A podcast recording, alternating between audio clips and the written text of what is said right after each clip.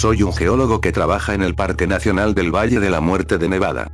En el transcurso de los últimos meses, hemos estado estudiando la formación geológica apodada el agujero del diablo. En fin, ese lugar siempre me pareció un tanto desconcertante.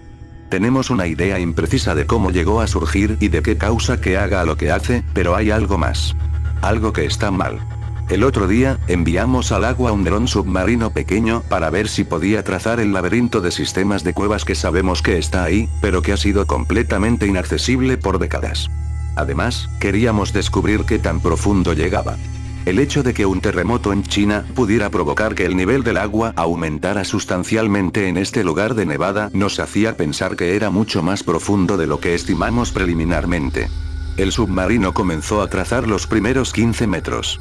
Fue difícil agarrar una buena señal. El contenido mineral del agua era realmente inhóspito para los sistemas que utilizamos y la manera en que se comunican entre sí, sin mencionar que, una vez que llegas hasta ahí abajo, el agua supercalentada cerca de los conductos geotermales es suficiente para inutilizar el dron por completo. Alrededor de los 23 metros, la señal se puso bastante delicada. Teníamos unos cuantos minutos de comunicación decente, pero luego se cortaba en su totalidad y nos dejaba preguntándonos si el submarino había chocado o si se había dañado irreparablemente. Durante los momentos cuando podíamos mover el dron, explorábamos de cueva en cueva e íbamos más y más profundo. El agua estaba bien por encima de su punto de ebullición, y a medida que la presión se incrementaba, la temperatura también. El submarino podía soportar hasta los 200 grados Celsius por un corto periodo de tiempo, y ciertas bolsas de agua se estaban acercando a ese máximo.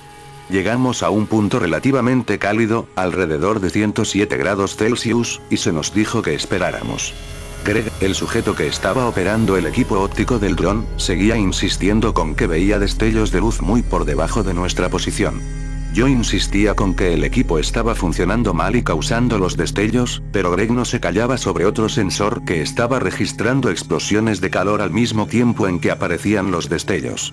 Discutimos por un momento breve y el dron se mantuvo en su sitio. El nivel del agua en el agujero comenzó a elevarse. Eso no era inesperado, pues una cantidad increíblemente pequeña de actividad sísmica en cualquier parte del mundo era suficiente para mover el agua de aquí. Seguimos peleando y no notamos que hubo más destellos en la pantalla hasta mucho después, cuando analizamos el video. Pero lo que malmente nos sacó de nuestros respectivos berrinches fue la manera en que el agua había comenzado a cambiar de color. Pasó de su tono normal a un rojo apagado. Greg le echó un vistazo a la pantalla y notó que la profundidad del agua en la caverna, originalmente de 11 metros, había cambiado a 107.600 metros. Sabíamos que tenía que ser un error. Aparecieron más destellos en la pantalla a medida que el agua espumeaba y burbujeaba en la superficie, y luego la transmisión se cortó. Y se quedó cortada. Greg y yo analizamos el video por la noche. Todo lo que habíamos visto estaba ahí y aún era igual de confuso. Pero entonces Greg vio un pico ligero en la pista de audio, cuando la profundidad de la cueva pareció desplomarse hasta el fondo. Lo pasó por algunos filtros para amplificar la señal y aclararla, y luego lo reprodujo. Lo escuchamos unas 20 veces consecutivas, a pesar de haberlo oído perfectamente la primera vez. Déjenme dormir. Déjenme soñar. Pronto, ascenderé. Correspondiente con el incremento masivo en profundidad y con la última palabra del mensaje, hubo un destello más en el último fotograma antes de que el dron se perdiera. Después de que Greg lo aclarara, vimos lo que era.